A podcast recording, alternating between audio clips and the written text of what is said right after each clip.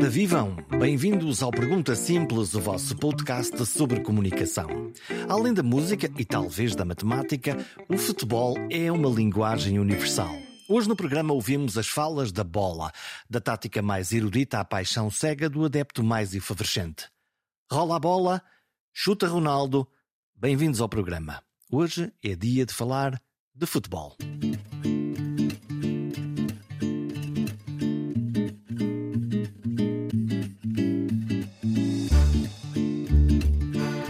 O Mundial de Futebol começa este mês e Portugal vai jogar esse Mundial no Qatar. Como sempre, apuramos com sobressalto, resmungamos contra a tática do Fernando Santos e elogiamos jogadores preocupando-nos com Cristiano Ronaldo. O facto é que os deuses acabaram por ajudar. Não é sempre assim? Metade dos portugueses acreditam de fé cega que agora é que é, agora é que vamos ser campeões do mundo. E a outra metade acha que nem em matraquilhos, quanto mais em mundial. O futebol é terreno fértil de paixões e de fortes correntes de comunicação pura. Sejam as declarações raras dos jogadores e muitas de treinadores, seja a maneira como cada intérprete cria a tática, fala com a bola nos pés ou contraria as leis da física num golo que juramos impossível. É sobre tudo isto que converso com Luís Mateus, jornalista de desporto e que acompanha o fenómeno do futebol há muitos anos. Ele decidiu olhar para os 21 mundiais de futebol que já se realizaram e sublinhar os momentos mágicos que os jogadores de outro mundo nos ofereceram. Também das táticas e jogos mentais que os treinadores jogam ainda antes da bola rolar na relva. Sim, falamos de Cristiano Ronaldo, de Messi, de Mbappé ou de Haaland. E celebramos Maradona, Pelé ou Cruyff porque ficamos fascinados pela maneira como estas pessoas tratam a bola. 11 contra 11 num campo de futebol. Não sei, mas também me confesso apaixonado pelo jogo, pelas coleções de cromos, pelos passos de 50 metros, pelo calcanhar do Madger, pelos golos infinitos do Cristiano e pelo golo do Éder, que chegou, marcou um golo de campeão europeu e foi-se embora. Efêmero e belo, como o futebol. O que é que me apaixona uh, no futebol? O que é que me apaixona no jogo?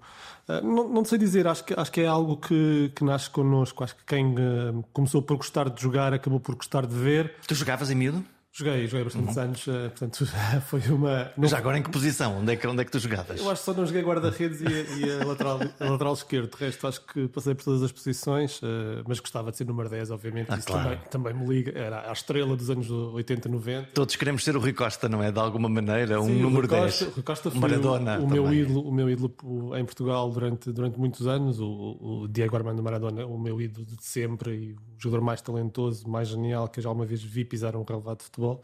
Uh, não, va não, não... não, vamos fugir daqui. Sim. O que é que tinha de tão mágico, o que é que tem de tão mágico estes jogadores como, como o Diego Armando Maradona? Eu, eu acho que para quem.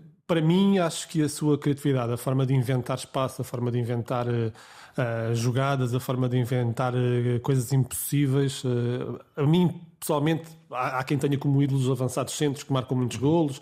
Há quem tenha ido como ídolos, embora se calhar porque jogaram nessa posição defesas centrais ou, ou defesas laterais ou, ou, médios defensivos. Para mim, no meu tempo, o número 10 era a grande figura do futebol. No meu tempo, no meu tempo de, de adolescência, de, de infância, o, o, grande jogador de futebol era o número 10. É o jogador do último passe, é o jogador da, da jogada mágica, é o jogador de, de, de fintar meia equipa adversária. Agora isso já não é assim, não é? Agora o espaço roubou-lhe roubou essa, essa capacidade. Os jogadores são muito mais reativos do que, do que criativos, ou seja, são obrigados a pensar 10 vezes mais rápido do que eram obrigados no passado.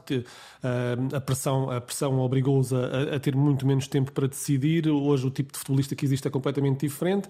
O que os treinadores exigem do jogador é completamente diferente. Maradona, por exemplo, no, no Mundial 86 teve, tinha uma equipa que o protegia, ou seja, ele podia aparecer em qualquer lado do campo porque tinha, tinha Batista, tinha Henrique, tinha Giusti, tinha, tinha uma série de jogadores, Alarticochea tinha vários jogadores que podiam, de certa forma, compensar uh, os buracos que ele deixava em campo.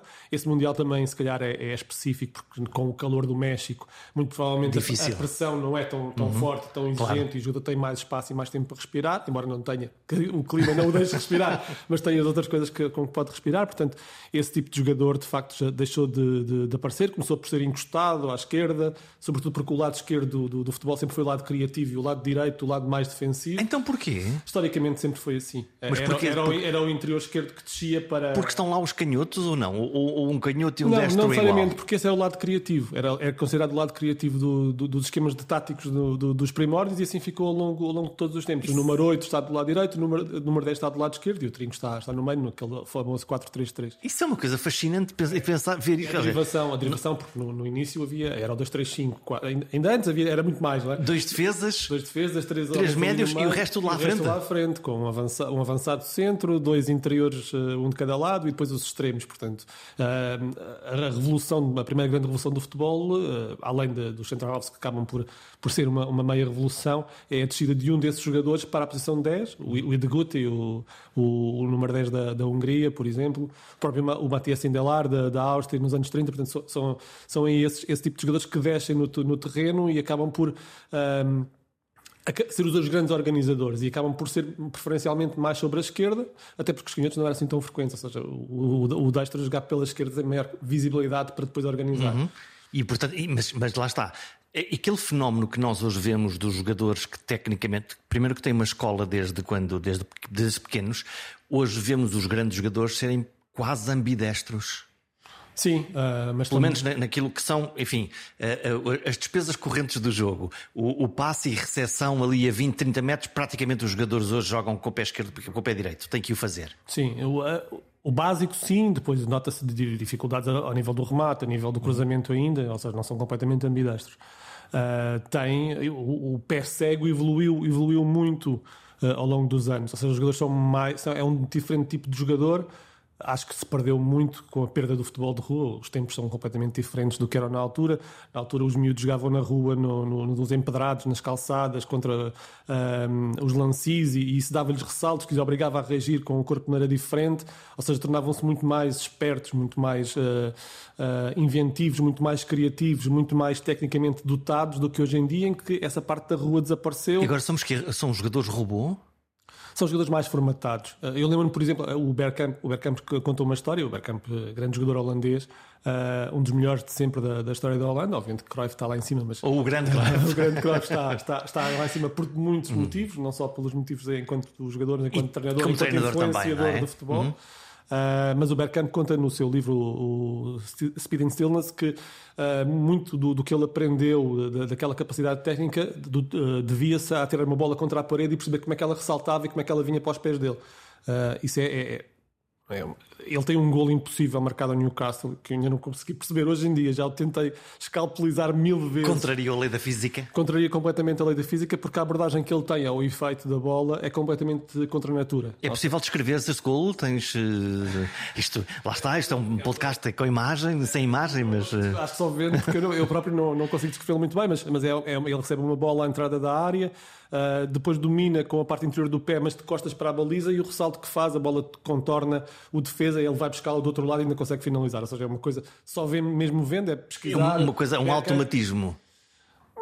Sim, é, é, é Talvez, eh, não, não sei explicar. Eu acho que ele próprio não, não conseguiu muito bem explicar. Ele nem considera o melhor gol da carreira dele. Para mim é claramente o melhor gol da carreira dele. Não, não, é que tenha visto todos, mas para mim, dos que vi, é, aquele. é claramente melhor. Para dele é o, da, é, é o da Holanda no Campeonato do Mundo, Sim. em que recebe com o pé direito um passo pesadíssimo do, do De Boer de lá de trás. E cruza a bola para dentro da baliza. Sim, esse, esse eu, tenho, eu tenho na minha memória.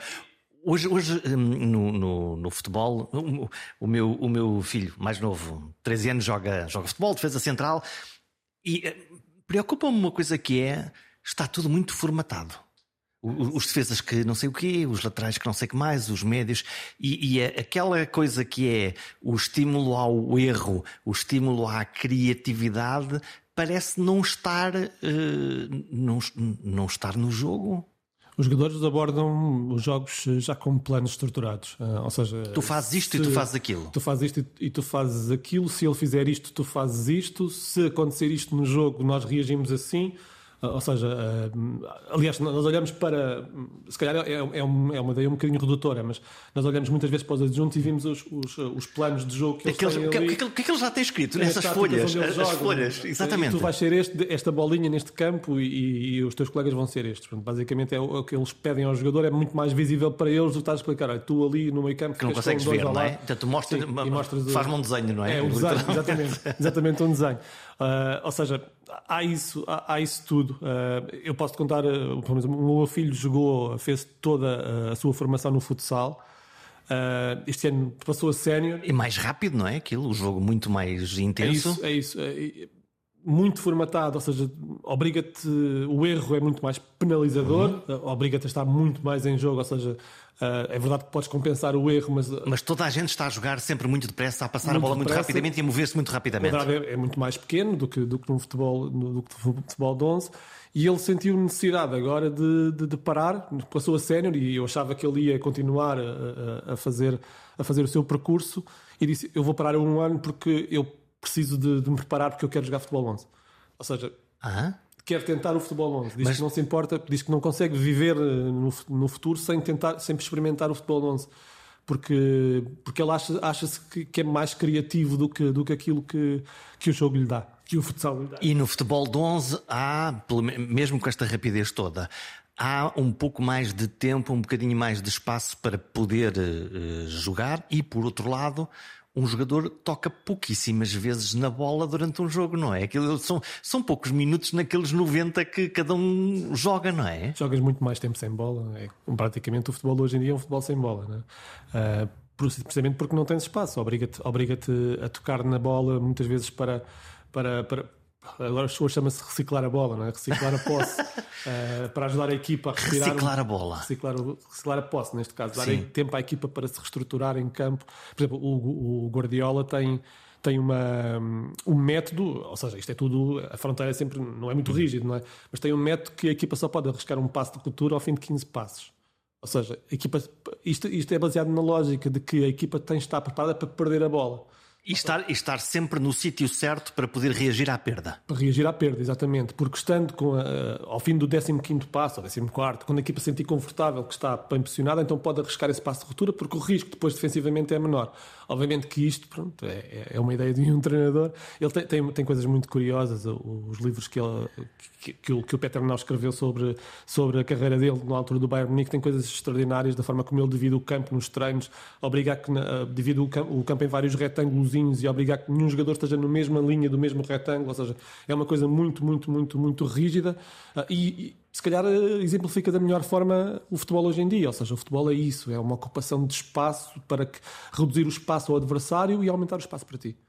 O que é seguramente, lá está, Guardiola agora também beneficia daquela coisa de ter um porta-moedas cheio para poder, para poder ir buscar uh, os jogadores que, que, que quase que queira, não é?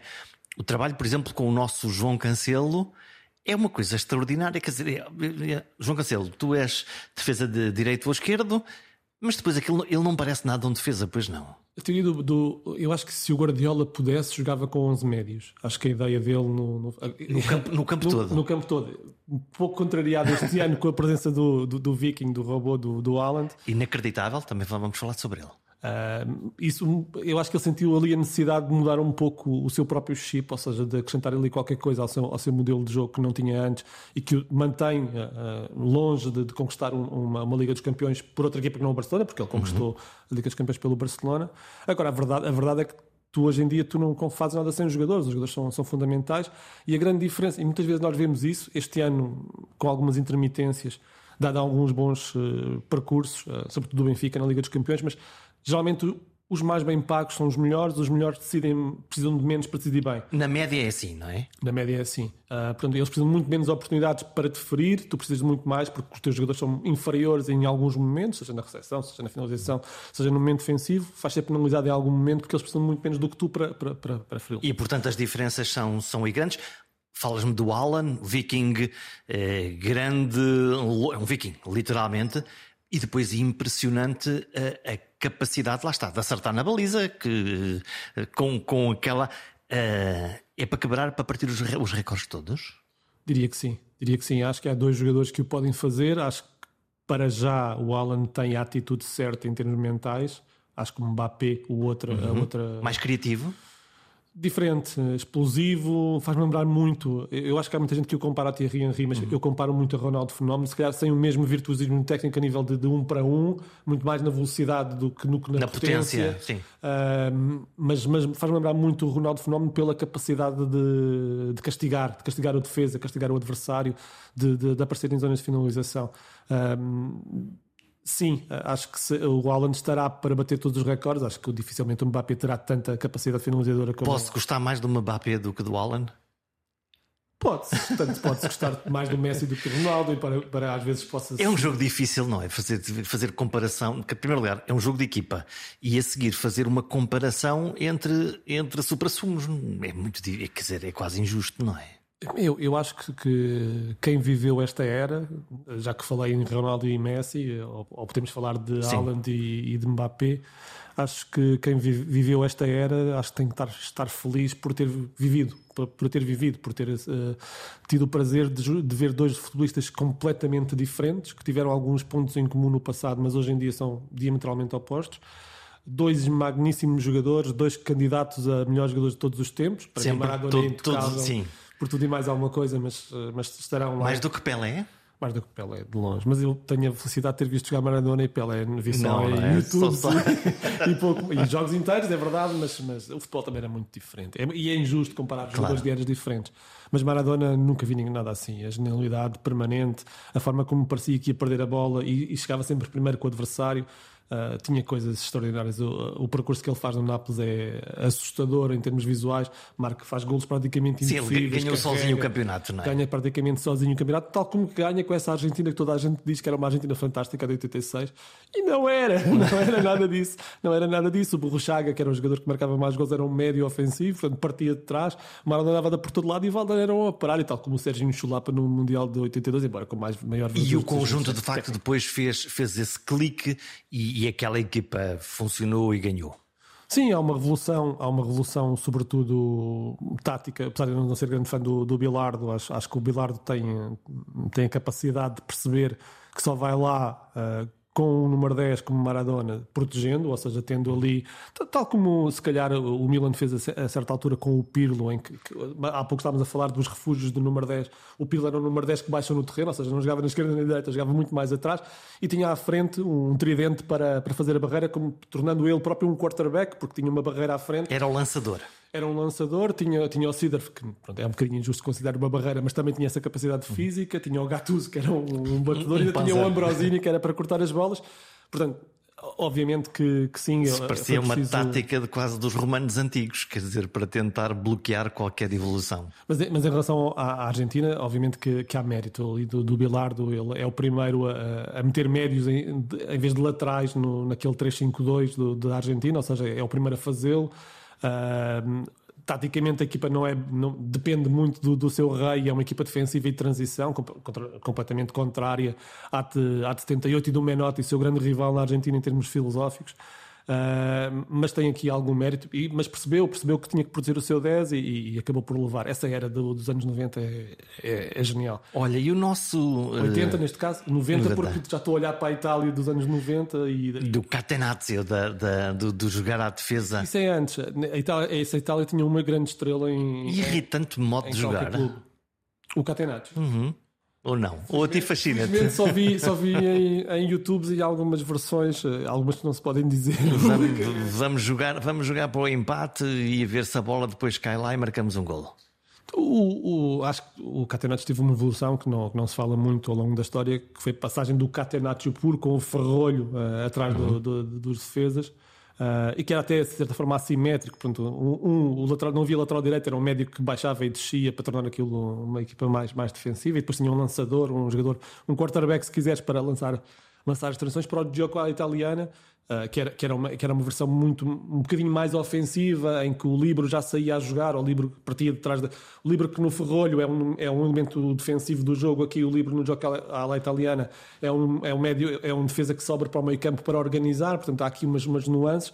Uh, se me fascina ou não. Eu fascina-me todos os modelos de jogo. Há gente, uh, há pessoas e há jornalistas, há críticos que, que olham para, para, para o tiki-taka, ou se quisermos o, ataque posicional do, do Guardiola não gosta muito da expressão tiki-taka porque acha que é posse de bola só por posse de bola e ele acha que, uhum. o futebol dele é um bocadinho mais Era aquilo que o Barcelona fazia de, de pegar na bola e rendilhá-la sempre. Que, ele acha que o Barcelona do seu tempo não é não é não, não, é era, não era isso. O tiki-taka é uma versão diferente que não tem o objetivo de chegar à baliza, tem, ele acha que as suas equipas têm o objetivo de chegar à baliza. E já agora uma coisa curiosa, eh, eh, Guardiola é provavelmente um bom exemplo, se calhar um melhor exemplo de um treinador que é um grande comunicador. Isto é, ele não fala só de futebol, mas ele consegue fazer-me entender o que é que, que, é que está na sua cabeça, não percebendo nada de futebol. Sim, deixa-me só completar, ou seja, um, só para te responder à tua pergunta anterior, ou seja, gosto tanto do teu ataque profissional como do ataque em transição, que é a sua antítese, ou seja, o, o ataque uhum. de transição rápida da Alemanha, das equipas alemãs, que foram antítese ao futebol do Guardiola. Também, Gostas da variação? Gosto muito de, de, de ver coisas novas no, em, em, no aspecto tático, na evolução tática. Hoje em dia toda a gente ataca e defende da mesma maneira, ou seja, o Guardiola já não é propriamente o paradigma, agora, o paradigma é se calhar o, ah, o paradigma do Schmidt, o paradigma de, de vários treinadores. O Schmidt do Benfica, o treinador do Benfica. Do, do, do, o Tenag tem, tem o mesmo modelo de jogo, ou parecido, no mesmo nunca será, mas um, modelo parecido, ou seja, muita transição, posse de bola e transição. O Tuchel tinha, tinha o mesmo modelo. Portanto, há aqui muitas variantes que surgiram, surgiram depois. Em relação à, à, à capacidade do Guardiola comunicar, sim, obviamente que sim.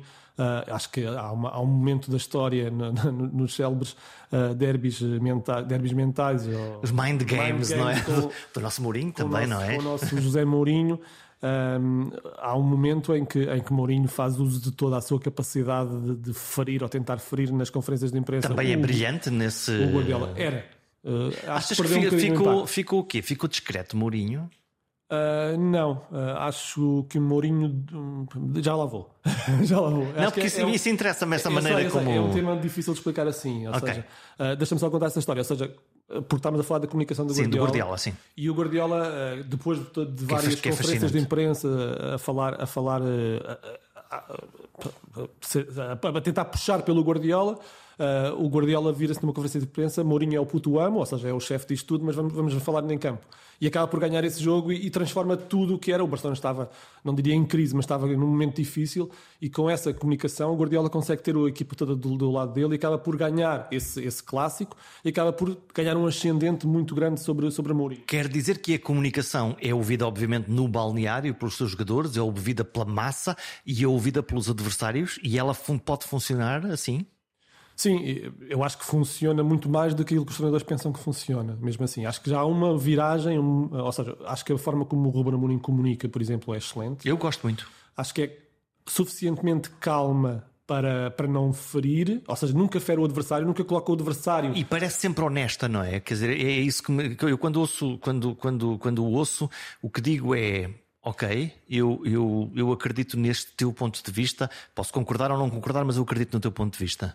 Sim. Uh, o, que, o que eu acho sobre, sobre a Mourinho, eu acho que houve um momento em que eu achei que o Mourinho podia ter sido um bocadinho mais. Uh, uh, meter tudo em cima da mesa, ou seja, dar um murro uhum. na mesa e achei que ele não o fez e acho que ele podia ali ter ganho uma, uma equipa diferente. Não mais sal, altura, mais sal é? e pimenta. Um bocadinho mais sal e pimenta, uhum. porque acho que teria beneficiado numa altura em que o Sporting até estava, estava não é nesta, nesta época, foi numa época passada, em que o Sporting até estava a perder pontos eu acho que ele podia ter ganho ali qualquer coisa. Mas de resto, acho que é honesto, é, é acho que comunica bem, acho que não deixa, não deixa casos por resolver. Elogia as outras equipas Elogia e a maneira equipas. como elas se posicionam e como elas estão. E o mais importante é que não dá, não dá nenhum, nenhum soundbite para que os, para que os adversários colocam, coloquem nas portas uhum. do balneário. Ou seja, tem esse cuidado permanente. Vou humilhar, vou usar amanhã no jogo, pumba, toma lá no balneário que é para irritar a outra equipa. Há pouco falávamos do Cruyff. O Cruyff, uhum. quando perde aquela final da Liga dos Campeões, Campeões contra o Milan do Capello, uh, praticamente tem uma comunicação a ferir o adversário, fala, fala, fala do DZI, da contratação do DZI e, e diz que, que, que, nós fomos buscar avançados e o Milan foi buscar defesas e por isso nós não temos, eles não, vão, não vamos lhes dar hipótese nenhuma e depois leva, leva quatro na final da Liga dos Campeões uh, e por isso isso, isso tem, revela logo o impacto que a comunicação pode ter numa, num jogo, num campeonato, numa equipa. Tivemos exemplos aqui, eu acho que o próprio Jorge Jesus, acho que é inegável naquele relacionamento, na questão do Ferrari com o Rui Vitória. Uh, acaba por. Eu acho que o Sporting dificilmente perderia aquele campeonato se a comunicação não tivesse sido boa.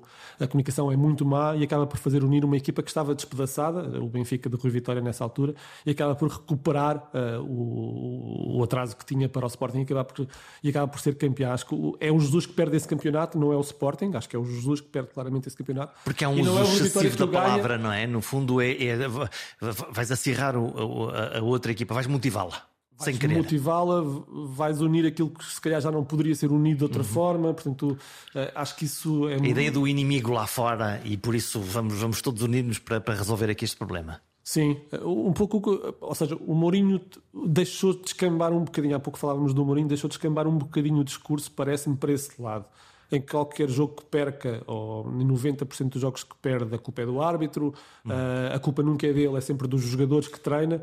Hoje em dia, os jogadores é que ganham os jogos. O treinador não ganha os jogos, pode ganhá-los, mas não os ganha. E esse discurso não passa, pois não? Quer dizer, aquela ideia de que há sempre um culpado que não sou eu, mas é outro. O Mourinho pré-Real Madrid, eh, ou seja, eu, eu assisti a um abraço eh, que eu não estaria à espera, porque eu estive presente na final da Liga dos Campeões de 2010 um, que o Mourinho ganha, o Inter do Mourinho ganha o Bayern Munique do Van Gaal. Uh, e, e, e, vim cá fora, porque estávamos todos à espera de, da presença do Mourinho na conferência de imprensa. Vim cá fora e reparei que o Mourinho estava abraçado ao Materazzi, que Há uma fotografia uh, sobre isso em que Materazzi está a chorar. Está a chorar estão convulsivamente. Os dois agarrados. Mourinho tocava como se calhar mais nenhum treinador do mundo tocava. Não sei se toca agora, se calhar Klopp toca nos seus treinadores, nos seus jogadores, ou seja, consegue uh, fazer com que, se calhar, um, um Diego Milito seja uh, que se considere o melhor avançado do mundo e marque golos na, no final da Liga dos Campeões. Ele não é um mau jogador, mas, mas consegue transportá-lo para esse patamar, conseguir levá-los aí. E eu acho que esse relacionamento que ele tinha já não o tem tão bem. Essa ligação emocional? Essa ligação emocional, a capacidade de transformar um grupo de jogadores de classe média alta em jogadores estratosféricos. Uh, essa capacidade eu acho que ele já não a tem. Obviamente que hoje em dia treinar a Roma não é a mesma coisa que treinar uhum. aquele, aquele Chelsea ou treinar o Inter de Milão. É outra coisa. Tinha a mão de Mancini antes, Sim. é preciso não esquecer. Exato, e ele aproveitou esse trabalho e a seguir faz essa ligação emocional e... E, e ganha a Liga dos Campeões, que é um feito enorme para o Inter, atenção. Hum, vamos ao emocional dos emocionais, vamos ao norte do país. Sérgio Conceição, claramente emoção pura e dura. Quer quando está zangado e se nota muito que está zangado, quer quando está apaixonado e se nota muito que está apaixonado. E eu quero imaginar que ele, a relação com os jogadores e o que lhes cobra deve ser uh, pesado. pesado, digo eu. Eu, eu, acho que ele, os próprios casos uh, que não foram, foram públicos, uh, a questão do Danilo no, no, naquela consideração no Algarve, a questão do, do Sérgio Oliveira na primeira fase em que o empresta ao PAOK, uh, o relacionamento com o Nakajima que acaba por não, não, não vingar, embora possa também haver problemas do próprio médio japonês. Não. A verdade é que ele depois também não conseguiu recuperar, sítio, não é? uhum. recuperar uh, o elan que tinha quando foi contratado. mostra que é uma exigência máxima. Isso não quer dizer que seja má, uh, mau. Uh, Parece-me é que uh, a certos momentos pode ser muito desgastante. A verdade é que a renovação permanente do plantel, como tem existido, também o facilita este trabalho porque os jogadores não estão permanentemente. Sempre a ouvir o mesmo treinador, porque senão é um stress muito grande também para os próprios Sim, jogadores. Mas isso é? era igual ao Jesus. Do Jesus dizia isso, dizia isso mesmo. Porque uma coisa é, ok, vamos jogar um Liga, Liga dos Campeões com uma equipa que ele vai ao racha. Outra coisa é todos os jogos do Campeonato Nacional, todas as semanas, ter esse, esse nível de exigência? Sim, é, é complicado. Eu, eu acho, eu, lembro-me que. Cansativo, se calhar, não? É muito cansativo para os jogadores ao fim de, de um ano, dois anos. Por isso é que eu, disse, quando tu tens o teu, o teu plantel a ser renovado com, com constância, não é que ele o queira, porque é, são, é, são as circunstâncias. Sim, mas, mas, mas, olhamos para o Vitinha do PSG sendo do Porto e, e, quer dizer, podemos ficar com pena que ele não joga no Campeonato Português, mas obviamente um jogador daqueles não há maneira de o manter no Campeonato Português. Não, e eu até acho que o, a afirmação do Vitinha foi mais embirração, ou seja, a afirmação não tão precoce do Vitinha foi mais embirração do Sérgio do que propriamente o problema do Vitinha. Porque o que o Vitinha faz hoje em dia não é muito diferente daquilo que fazia. Ele pode tentar demonstrá-lo por, por, por várias razões, a dizer que é, mais, que é hoje em dia é muito mais agressivo nos treinos, ou muito mais uh, agressivo no momento defensivo. Mas para mim, este Vitinha é o mesmo Vitinha que existia, se calhar o da Youth League, obviamente com um contexto diferente. Claro, cresceu, não é? No fundo. Cresceu, ganhou ali um embalo, ou seja, não, não parece que seja, seja por aí. Uh, mas sim, não, não podes garantir que esses jogadores continuem durante, durante muito tempo e provavelmente, se calhar, no fim da próxima época, terão, haverá mais jogadores do Futebol Clube do Porto, tal como do Benfica, sim. há vários jogadores que sair, sairão de certeza, tal como do próprio Sporting, porque é, é impossível tu conseguires, ainda, ainda mais nesta fase pós-pandemia. E agora Mundial que aí vem. Mundial, olho agora, quer dizer, está-me na, está na memória, foi ontem, no, no, dia, no dia anterior ao que estamos a gravar. Deixa-me só dizer em relação ao Sérgio. Eu adoro o Sérgio, acho que o Sérgio uh, nem sempre comunica bem. Acho que muitas vezes a comunicação dele. Para um jornalista deve ser uma maravilha ter, ter, ter um Sérgio à frente para responder ou não? Não, eu gosto muito do Sérgio não quando ele fala, eu gosto muito do Sérgio quando ele fala. Não quer dizer que não gosto quando fala, mas não, gosto, gosto quando ele responde em campo, ou seja, gosto quando ele muda a sua equipa, quando reage taticamente. E ele consegue fazer isso, não é? Eu ele... acho que ele tem provado, época após época, que é cada vez melhor treinador. Acho que o que ele fez em contexto de Liga dos Campeões, em dados momentos, não quer dizer que esta época ele recuperou aqui as duas derrotas iniciais, ainda está com probabilidades de, de, de, seguir em frente, mas houve aqui alguns abanões já esta temporada. Mas no, num passado recente, o que ele fez em algumas uh, uh, descobertas táticas uh, não é para qualquer um, ou seja, é alguém que está não está muito assente numa ideia, ou seja, procura estar sempre a. Está em aprendizagem, não é? acho que está em aprendizagem, acho que procura coisas novas, procura respostas novas. Não quer dizer que todas funcionem, mas acho que isso é o que um treinador deve fazer, ou seja, não estar muito pegado. Eu nem falo muito no 4-2-3-1 ou do 4-3-3 ou do 4-4-2. Isso conta? Falo... Essa, essas coisas contam? O 4-2-3-1, o 4-3-3 e por aí fora? Isso conta para alguma coisa? Eu, eu, acho que é o, teu, é o teu ponto de partida. Porque eles depois mexem-se, não é? muito, muito. E quanto mais mexerem, pior para o adversário, é. em teoria. Um... Eles não estão lá fixos, não é? Quer dizer, quatro defesas, sim, mas quatro defesas a atacar não são quatro defesas. Uma equipa como o Porto, por exemplo, ou como a seleção nacional, ficam lá dois, não é? Três no máximo, depois o resto. A seleção nacional até fica o Bernardo Silva. Todos é? ficam. Olha, vamos. era uma piada, era uma piada. Vamos falar sobre isso. Quer dizer, que eu. Uh, lá está, eu, como eu não percebo de futebol, posso, posso falar disto à vontade. Uh, uh, o, o Fernando Santos desespera-me. que, que é, é, a, minha, a minha sensação é, é ele tem um conjunto de jogadores muito interessante. Ele claramente sabe de futebol, obviamente, não é? Quer dizer, não há nenhuma questão sobre isso. Mas depois treina uma vez, eh, dois dias e depois os jogadores jogam. E a minha sensação é: porquê é que prende os jogadores? Porquê é que, porquê é que aquilo não flui? Às vezes flui. Olha, hum, não sou um adepto de, Fernando Santos e acho que quem lê as coisas que eu escrevo em termos de opinião. Uh... Que lógica é aquela? Não sei, eu, eu acho que Fernando Santos eh, ficou certamente, certamente marcado uh, pelo seu passado na seleção grega, após Otto Reagel. Otto Reagel ganha com a seleção da Grécia o Euro 2004. Estava lá em 2004 no também Estádio da Luz. Eu, estava lá para, para chorar durante anos, não é? Mas lá, mas, lá está, mas, mas na, na realidade ganharam-nos duas vezes em três semanas. Sim, no, no, Porto, no, Dragão no e depois Porto, cá. Portanto, depois na, chamar isto uma coincidência? Não é coincidência, até porque quem viu o jogo percebe que se calhar a Grécia esteve mais perto, apesar de não ter um volume tão ofensivo quanto isso, em termos de oportunidades, se calhar teve mais oportunidades até que Portugal. Portugal não conseguia sair ali um bocadinho do buraco, como nós costumamos dizer. Foi bloqueado completamente, mentais. não é? Sim, taticamente e mentalmente, a partir do momento em que há um zero, a equipa bloqueia Bomba, completamente. É abaixo. Sim. Estamos a falar da, da equipa de Rui Costa, Deco, Figo, Ronaldo. Manis, eh, sim. Sim. Quer dizer, não, não, não, fal, não. não faltava propriamente não, qualidade, não, é? Mas uh, eu acho que nós andámos durante, e eu acompanhei esse processo todo, andámos durante décadas a falar que nos faltavam 30 metros. Uhum. Um, jogávamos sem baliza. Jogávamos sem passa, baliza. Passa, passa, passa, passa, passa, passa. Jogávamos com dois médios ofensivos, ou dois falsos novos, ou dois falsos 10, o que tu quiseres. uh, e jogávamos ali a tentar, a tentar marcar golos uh, sem saber como. Uh, hoje em dia temos ponta de lança, temos vários pontas de lança, alguns a jogarem nos melhores campeonatos do mundo. Temos vários médios criativos, também não é por aí. Quem tem João Félix, quem tem Bruno Fernandes, quem tem Vitinha, falávamos há pouco. Um, dá para fazer duas equipas. Dá para fazer duas equipas. Eh, tens extremos esquerdos, tens o Rafael Leão numa forma inacreditável. inacreditável. Uh, tens o Bernardo Silva que joga eh, numa das melhores equipas Pep, de Pep Guardiola, né?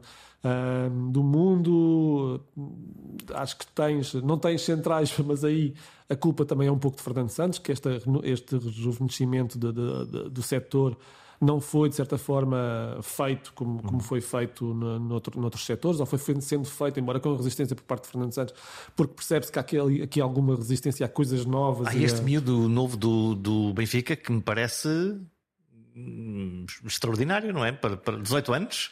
Sim, uh, eu de, de António Silva posso dizer aquilo que disse uh, depois de, dos primeiros treinos uh, na, na pré-época. E o que é que te pareceu? E eu disse: atenção, este miúdo já está, eh, já ocupou o lugar um, eh, que era do anterior, eh, do anterior defesa que vinha da formação, portanto, do, do, do Tomás Araújo. Um, já, já tinha tomado essa posição, o Tomás Araújo já não entrava, já entrava nas segundas partes sempre, estava a ganhar ali algum fogo. Ao fim do segundo jogo, ao fim daquele, também daquele cartão amarelo no BS, eu pensei que poderia abanar um uhum. bocadinho até porque foi muito cedo no encontro, mas ele conseguiu, conseguiu reativar-se mentalmente e, e, e, fazer uma, uma excelente exibição. A partir desse jogo, eu disse: o Benfica tem ali o seu melhor central deste plantel. De longe, faz tudo melhor do que todos os outros. E neste último jogo, comete um erro, faz um penalti. Os erros fazem parte e, man e, mantém, e mantém-se sim, sim, sim, sim. Uh, mentalmente sereno. Eu acho que tem a humildade que é preciso nestas alturas. Acho que ainda não lhe subiu à cabeça, o que é ótimo. Sim. Uh, acho que tecnicamente é um jogador muito interessante para os tempos modernos, seja um jogador, o jogador com bola sai, no pé, vai com bola, não é? Um jogador com bola no pé, faz passe vertical, faz passe longo, faz passe diagonal longo. Uh, é um jogador rápido, embora não seja dos, melhores, dos jogadores mais rápidos do mundo, é um jogador relativamente rápido. Numa equipa que joga com defesa de subida como o Benfica. E é tem um, que correr para trás e quando, tem que correr para trás quando, quando mete é? a bola nas costas. É um jogador que controla bem, muito bem a profundidade. Está sempre a ler os erros do Otamendi. Peço desculpa, mas o Otamendi, para mim, uh, comete erros mais para a categoria ou, ou, ou, pelo estatuto que tem no plantel. Uh, para mim, a dupla de centrais, quando Morato voltar, já, já, seria, já seria António Silva e Morato. Mas, estes, mas estes jogadores uh, jovens beneficiam de ter ao lado uh, velhos leões, uh, apesar dos erros uh, ou não? Ou achas que isso é um processo. Eu acho que há coisas que, que, que o Otamendi dá que, que poucos dão. A mim faz-me sempre lembrar, e eu vou pôr muitas aspas aqui que é para não ser mal interpretado, um central de equipa pequena. E digo isto porquê? Porque é um central que está constantemente a ir ao desarme, é, é um central que não tem uma leitura um, sem bola, ou seja, uma, procura sempre o contacto com a bola, procura sempre o desarme. É ótimo para as bancadas, porque todas as bancadas o adoram. Porque... O central raçudo, aquele que vai lá, guerreiro. Não, não, não deixa passar ninguém, vai o carrinho, as bancadas adoram, mas depois para quem está a analisar, depois nós vemos ainda no jogo com o Rio Ave, ele sai muito, muito à frente, ou seja, tenta pressionar muito à frente e, e descobre. E, e, o risco é grande. E o risco é muito grande. É, é um, não é um erro de um central maduro, ou seja, um central maduro não faz aquilo naquele momento, expõe completamente a equipa e o Rio Ave passa a, Sim, a vencer por claro, um zero. Isso é mau. Uh, e até se calhar o António Silva fica um bocadinho mal na fotografia porque é obrigado a compensar, mas depois não há ninguém que compensa o António claro, Silva e acontece. porque não está lá o António uma, uma, uma, equipa é uma equipa é isso, não é? E claro, agora está lesionado Pepe, 40 anos, extraordinário.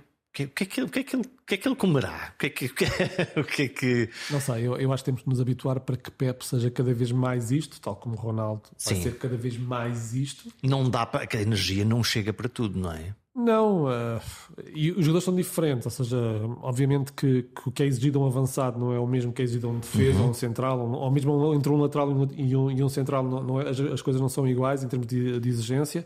Um, acho que o Pep tem um trabalho físico por trás enorme, mas a idade não perdoa. Sim, claro. Eu, eu também posso dizer, ainda fui jogar aqui há dias e as e, coisas e não correram bem. A, a, minha cabeça, a minha cabeça tem 18 anos, o meu corpo tem quase 50. E, não dá, não, não é? dá. Uh, e, e, mesmo que fisicamente já não. Já não Olha, aqui qual, alguns... qual, é a tua perspectiva de, de, ou a, a, tua antecipação de como é que as coisas podem correr a Portugal neste Mundial? Olha, fizeram-me a mesma pergunta ontem. Um... Ah, raio, a pergunta não era original. Mas estamos, estamos todos a pensar nela. Não, não é? fizeram-me e eu, eu vou-te responder assim. Um, para já, deixa-me só responder em termos gerais. Acho que este Mundial uh, é uma novidade, é no inverno. Uh, se bem que para eles o inverno é uma coisa diferente do nosso. Mas, mas com as equipas não e com os jogadores não cansados, jogadores mas, não mas cansados, em picos de forma, não é? No fundo podem mas chegar lá. com as seleções menos, menos bem preparadas, ou seja, menos tempo para preparar um campeonato do mundo, é chegar e jogar praticamente, ou seja, o trabalho todo foi, teve que ser feito antes. O que está feito, está feito. O que está feito, está feito. O que, o que me parece que poderá ter efeitos bons e maus, ou seja, Uh, acho que poderá dar um pouco mais de, de, de liberdade, de, de, jogadores renegados, se quisermos, de, uhum. mais rebeldes, de rebeldia, que era a palavra que eu procurava. Uh, no, futuro, no, no, Campeonato do Mundo, ou seja, as equipas vão ser mais dependentes do que os jogadores fazem em campo, da forma como se ligam em campo, do que propriamente do trabalho tático. Isso poderá ser bom em termos de, de, de espetáculo. Uh, acho que poderá ser mau para algumas equipas que têm esse trabalho tático como fundamento maior do seu jogo. Ou seja, se calhar, Portugal, há pouco falávamos de Portugal, se calhar não vai ter tempo, tanto tempo para defensivamente este Campeonato do Mundo, uhum. poderá ser arriscado, porque é uma equipa que é muito sustentada atrás, ou seja, procura sempre muito, muito, muito coerente. Guarda-redes temos agora dois extraordinários, não é? Sim, Diogo Costa está, Diogo Costa está, está a apontar para coisas eh, muito acima daquilo que nós estamos a imaginar. Em janeiro já não está cá, não é? Não, eu acho que em janeiro ainda estará, dificilmente depois. Mas um guarda-redes que defende como ele defende, com a serenidade como que defende, e a seguir joga a bola como se fosse um médio com passos a, a, a 50 metros, quantos temos no mundo? A questão é, foi colocada aqui há uns meses é se Rui Patrício era melhor ou não que o Diogo Costa. E a tua resposta? a minha resposta foi: não sei, sei que o Diogo Costa será muito melhor jogador, muito melhor guarda-redes do que Rui Patrício foi até agora. Ou seja, e será provavelmente. Portanto, em condições normais em que os dois estejam a defender a mesma coisa, é uma mais-valia ter um jogador que depois incorpora esse essa capacidade de colocar uma bola a grande distância e em profundidade. Não é só isso. Uh, o Rui Patrício, se calhar, devemos-lhe muito do que foi o Euro 2016. Uhum. Se calhar, uh, se calhar Defendeu tudo, não é? iguais em relação a, Sim. A, a, até mesmo com, com Fernando Santos. Queres fazer um 11? Que... Quem, quem, quem, é que, quem é que é o teu 11? Não, não é quem, quem é que é o teu 11. Isso se calhar era injusto. Quem é que tu achas que é o 11 que Fernando Santos uh, está, está a pensar neste momento, se estiver disponíveis os jogadores todos? Não sei, acho que o William Carvalho vai ao Mundial. é tipo, na lista de titulares nos jogos todos, William Carvalho. E... Não, é ele até está em boa forma, mas eu acho que não se justifica. Eu acho que com o meio campo, com, com os elementos criativos que tem no meio campo hoje em dia, não justifica que o William Carvalho seja uh, um elemento preponderante na seleção. Não quer dizer que não possa estar nos 23 ou nos 26, se quiseres. Eu acho que já não deveria estar, mas isso é, é uma, é uma questão minha. Uh, mas de, acho que vem muito do pensamento de Fernando Santos. Fernando Santos uh, falou de, de William Carvalho e disse que para ele o William Carvalho é um 6, um 8 e um 10. Eu não consigo ver 10 nem 8 nele, portanto, para mim é um 6. Uh, o que restringe logo aqui a, a, abordagem são completamente diferentes. Os treinadores têm uns, têm uns jogadores fetiches, não é? Quer dizer, têm uns jogadores que são tipo. Este, este é o meu. Este interpreta mesmo aquilo que eu penso ali no campo. Hum, sim, provavelmente. Então começamos por trás. Quem é que é o guarda-redes? Uh, vai ser Diogo Costa. Diogo Costa. Para ti é, é claro que. Para mim é claro. Uh, acho que para Fernando Santos também não, não, não também tem, também tem que o ser. Acho que neste momento Diogo Costa. Ainda por cima é da maneira como está a jogar, não é? Quer dizer, portanto, isso também é, é obriga. que nesta altura. Eu acho que não há. Eh, acho que não há ninguém neste momento que pense que Rui Patrício possa ser titular no Mundial. Então, e à frente, os dois, dois defesas centrais, como é que é a tática? 4-3-3, 4-4-2? Que é que. Do que do Fernando Santos? Hum, sim. Eu acho que é um 4-3-3. 4-3-3. Então quem é que são os dois do meio? Eu acho que depende de Pep. Acho que em condições normais Pep jogará sempre uh, e o outro será Ruben Dias. Danilo vai ficar aqui uh, um pouco de resguardo para, para que se aconteça alguma coisa. Admito que, que, que, haja mais um central na convocatória. Eu espero que seja António Silva, porque acho que já provou o suficiente sobretudo em contexto de Liga dos Campeões, de que é um, um jogador de grande futuro e, e já os, um grande presente. E estes jogadores precisam, os jogadores jovens precisam de ter, mesmo que não joguem, ter uma experiência de competição também deste, deste nível, logo para serem integrados, mesmo para, para, para as próximas competições. Sim, eu acho que é uma questão de presente. Eu acho que o António Silva não deve neste momento. Eu, eu sei que a amostra, a amostra é curta. Hum. Eu acho que toda a gente vai, vai falar da amostra, que são poucos jogos. Uh, uh, mas o que já mostrou, acho que tem, é um jogador útil já. Não, não pode ser encarado como um, um dos 26. Acho que é um jogador para, para, para apontar já para já. Para poder lutar como por um lutar, lugar e para sim, poder. Eh, pressionar. Não vejo, ou seja, obviamente que depois há aqui questões de, de abordagem do treinador a cada jogo e da abordagem do treinador ao seu modelo. Se calhar o Fernando Santos prefere jogadores muito mais físicos, como, como Danilo, que vão muito mais aos choques, sejam muito mais fortes no jogo aéreo e não estejam muito, muito preocupados com o controle da profundidade, porque a equipa também joga com um bloco relativamente médio-baixo. E, portanto, portanto, não precisam de se preocupar com isso. Esquerda e direita, os laterais. Olha, eu acho que Nuno Mendes, estando bem, eh, não, não, não, Força acho que será um dos, um dos, grandes laterais esquerdos do Campeonato do Mundo. Em termos, em termos de potencial está lá todo, agora depende também do, do percurso da seleção. E de potência física e de, e de, coragem e de arrojo e de descaramento. Tipo, sim, é, sim, sim, é para ir, é acho para ir. Ainda, pode ser mais, acho que o tempo vai dar aqui coisas que ele ainda não tem, mas claramente já é um jogador de, de, de grande qualidade e, e parece-me que, apesar de eu gostar muito do, do Rafael Guerreiro, Rafael Guerreiro também tem esse problema, está muitas vezes muito tempo lesionado e também. Isso, isso conta como é evidente. Isso conta, mas é um dos jogadores de Fernando Santos e acho que Fernando Santos não vai deixar de fora. Do lado direito, Cancelo por tudo e mais alguma coisa, é mais do que um lateral direito. Hoje em dia é um jogador de futebol, ou seja, mais completo, pode jogar em qualquer Pode fazer posição. qualquer coisa, não é? É pena que Fernando Santos muitas vezes não aproveite coisas que ele pode jogar em determinados, pode dar em determinados jogos, portanto, jogando pela esquerda, como médio interior, coisas que ele já faz uh, no, no, no, Manchester City, uh, mas será o dono do lugar. Boa resposta de Dalot recentemente. Extraordinário, estará, não é? Chegou, estará, pimba, dois golos. Estará, estará no Mundial, acho que não há grandes dúvidas sobre isso. Médios, vamos para o meio campo. Para mim, o meu médio defensivo é Ruben Neves. Não, acho, acho que não, não há grandes dúvidas para, para, em relação a isso. Mesmo com Danilo será sempre Ruben Neves. Caça, mesmo com caça as bolas todas, põe a bola em qualquer sítio acho, e tem uma rotação inacreditável. Acho que pela forma como tu deves jogar, porque para não seres uma soma de jogadores, mas seres uma equipa e tu quereres controlar o jogo e não, e não ser reativo ao jogo, precisas de um jogador que trate a bola como o Ruben Neves trata não como o William Carvalho trata, não como o Danilo trata. Precisa de um jogador que seja eficaz no momento de, de defensivo. Não quer dizer que seja tenha de ser forte nos duelos, tem que ser forte posicionalmente. E Ruben Neves é isso. Uh, e, tem de, e, tem, e tem que ser bo, de bom de bola depois a, a, na, na, construção, na saída. Tem os outros dois? Olha, um, Bruno Fernandes acho que é inequívoco também. Uhum. Um, acho que terá que terá que subir um bocadinho os níveis que tem na seleção nacional, mesmo que este Manchester United não tem que chegar à frente. Tem que chegar um pouco e mais à frente.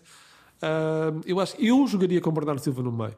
Eu jogaria com Bernardo Silva no meio. Dificilmente uh, Fernando Santos o fará, acho que também pela falta de, de ideias para, para o lado direito.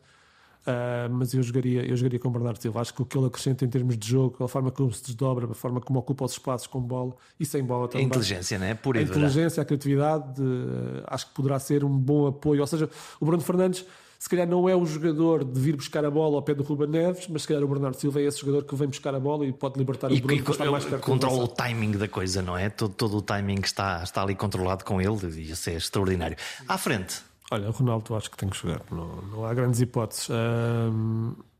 ou seja, tem que jogar. Uh, é difícil dizer isto, mas. Uh, não, não é possível não jogar com ele, é um bocadinho ao contrário, não é? Eu acho que ele precisa de jogar no Manchester United. Para rodar, para, para isto é, para recuperar para mentalmente? Poder ser avançado centro ou ponta de lança ou o que tu quiseres, ou, ou elemento do 11. E marcar um gol, um gol por jogo e está bem. Não, não, não. Eu, os gols para mim não, não dizem muito. Lamento muito, mas a minha abordagem ela tem a ver com o meu passado. Okay. Né? Sou muito mais criativo do que finalizador. Mas uh, desde que a equipa compense depois os gols okay. que ele não marca, Sim. para mim está tudo bem. Ele fixa, tem uma capacidade de fixar, tem uma capacidade de motivar e tem uma capacidade própria. Enquanto... Acho que ele tem de aprender ainda a melhor forma de jogar em, em contexto de seleção e não só, em contexto de Manchester United, com os colegas, ou seja, Uh, não ser só o jogador que procura receber o último passo, mas também ser ele parte da construção e, e libertar ele espaço para os, para os outros, uh, uhum. aproveitarem. Acho que ele já tentou algumas coisas, é, seria injusto não reconhecer isso. Acho que é. Só que o nosso grau de exigência em relação a Cristiano Ronaldo é gigantesco, não é? A gente espera sempre que ele faça sempre coisas extraordinárias a todo o tempo e que resolva os problemas todos quando ninguém é, conseguiu resolver. Eu acho que isto é muito difícil de avaliar. Primeiro, porque eu acho que o passado não joga o que joga é o hum. presente e, e, para mim isso é inequívoco. Muita gente falta, ah, diz que há uma falta de respeito enorme com o Ronaldo e pelo seu passado. Não, não, sim, é um não é tempo, é isso. não é? É o tempo. Ele está ou não está preparado para ser o ponta de lança da seleção no Campeonato do Mundo, está ou não preparado para ser o ponto, o ponta de lança do Manchester United neste momento. Se calhar com este gol e com a lesão do Marcial, provavelmente vai ser vai e vai aproveitá-lo e ganhar aqui o, o, o espaço que precisava de ter para, para sê-lo, tanto no Manchester United como na Seleção Nacional. Mas se não for, eu acho que temos que estar preparados para que Ronaldo não seja titular no Campeonato do Mundo. Temos de estar preparados. A seleção tem de estar preparada, tem que ter um plano B. Uh, e tem que, tem que se construir também à volta disso. Quem são à esquerda e à direita? Sem, se, se Ronaldo entrar, quem é que. Eu, com é muita pena minha, eu, eu vou dizer isto e vai ser chocante. Uh, para mim, o João Félix jogava sempre, mas eu acho, que, eu, eu, acho que é difícil no momento que ele atravessa no Atlético de Madrid e tem um problema parecido na seleção. Acho que dificilmente será a opção para, para este campeonato do mundo. Vamos ver se será alguma o, Será o Joker, provavelmente, não é? Entrará, entrará sim. Uh, eu acho que se nós pensarmos num, num, numa seleção sem Ronaldo, acho que João Félix deve ser o falso 9. Uhum. Uh, acho que é a melhor posição para ele em campo. Não há espaço para os Aparecer 10. ali em qualquer sítio, em qualquer momento e, e, e, resolver. É um jogador muito inteligente a ler, a ler entre linhas. O que se calhar talvez o jogador mais inteligente do mundo, e isto também é, é polémico, a ler o espaço entre linhas. É um jogador que se movimenta muito bem, procura muito bem esse espaço, procura colaborar muito bem com a equipa tem tido o azar de não ter uma equipa que o lê, Sim. que, que o saiba ler aquilo que ele faz, tanto na seleção como no, no Atlético de Madrid. Uh, mas sem Ronaldo, eu acho que ou Jota ou, ou João Félix teriam que ter esse, esse posicionamento. É preciso arranjar um espaço para o Jota. O Jota tem uma, uma capacidade goleadora, sobretudo em contexto de seleção nacional, que não é normal.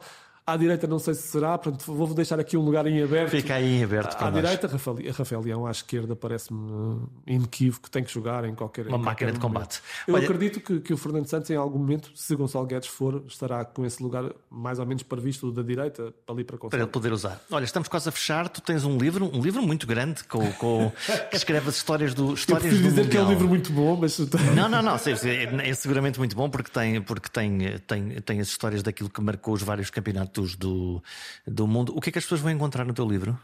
Olha, eu, eu, acho que, que, é um livro que não, não procura substituir vários, vários livros que existem já há muitos anos no, no, mercado, obviamente que está mais atualizado que os outros. Acho que a abordagem é um pouco diferente de, dos outros livros, acho que procura partir um pouco do Campeonato do Mundo, uh, ou seja, partir do futebol para o Campeonato do Mundo, mas também do Campeonato do Mundo para o futebol. Um, e nesse sentido parece que é uma abordagem diferente, tem, tem obviamente todos os resultados, to, todos os, os marcadores, uh, as fichas das finais, tem tudo isso, obviamente não podia faltar, tem as melhores histórias. Uh, tem histórias que provavelmente as pessoas não, não, não conhecem, que, que se calhar dizem respeito. Ah, eu próprio, quando, quando pesquisei, não, não conhecia. Por exemplo, os postes da, da final do Campeonato do Mundo de 78 estavam pintados com, com fumos negros. Uh, e, e, e, eu não, não, vi aquela imagem há, há muitos anos e, e fui pesquisar Uh, e, e, percebi que, que aquilo tinha sido uma homenagem a, uh, às vítimas da ditadura da, da Argentina, da, do, do, general Videla, portanto, ou seja, aquilo era uma homenagem ah, um pouco uh, fora dos olhares para, para, para, os generais não perceberem o que estava a acontecer, então pintaram na base dos postos ali fumos negros. Tem esse tipo de histórias, tem, tem, tem muitas histórias que, que as pessoas não, não conhecem. Uh, e tem a evolução tática do jogo, acho que também é importante para as pessoas perceberem como é que o futebol evoluiu. Para estudar e para aprender estar para aprender. E eu acho que também, como este livro não foi escrito só agora, ou seja, teve um ano de trabalho, obviamente que sim, mas não, não foi escrito só agora. Uh, Foste escrevendo e depois e agora fechaste com isso e, e tens esse teu que eu tinha escrito em vários outros, vários outros sítios, eh, no Mais Futebol alguns, foram revistos, foram recolocados e, e eu, ou seja, tem essa abordagem que é um bocadinho diferente, ou seja, não é um livro escrito de, de, do início ao fim, é um livro que vai buscar coisas que foram vividas. O Campeonato do Mundo está à porta. Fernando Santos escolherá os 26 portugueses que nos vão representar e inventar uma forma de jogar e ganhar às outras equipas. Veremos bom futebol ou iremos de empate em empate até à vitória final? No fundo, pouco interessa a tática, a teoria, a dinâmica e outros pensamentos profundos. A mim interessa-me a beleza do jogo, das defesas impossíveis aos golos jamais desenhados. Mas também acho divertidos os jogos mentais a José Mourinho e a possibilidade sempre presente de uma equipa mais fraca ganhar à mais poderosa. É essa a incerteza que prova que a bola é mesmo redonda.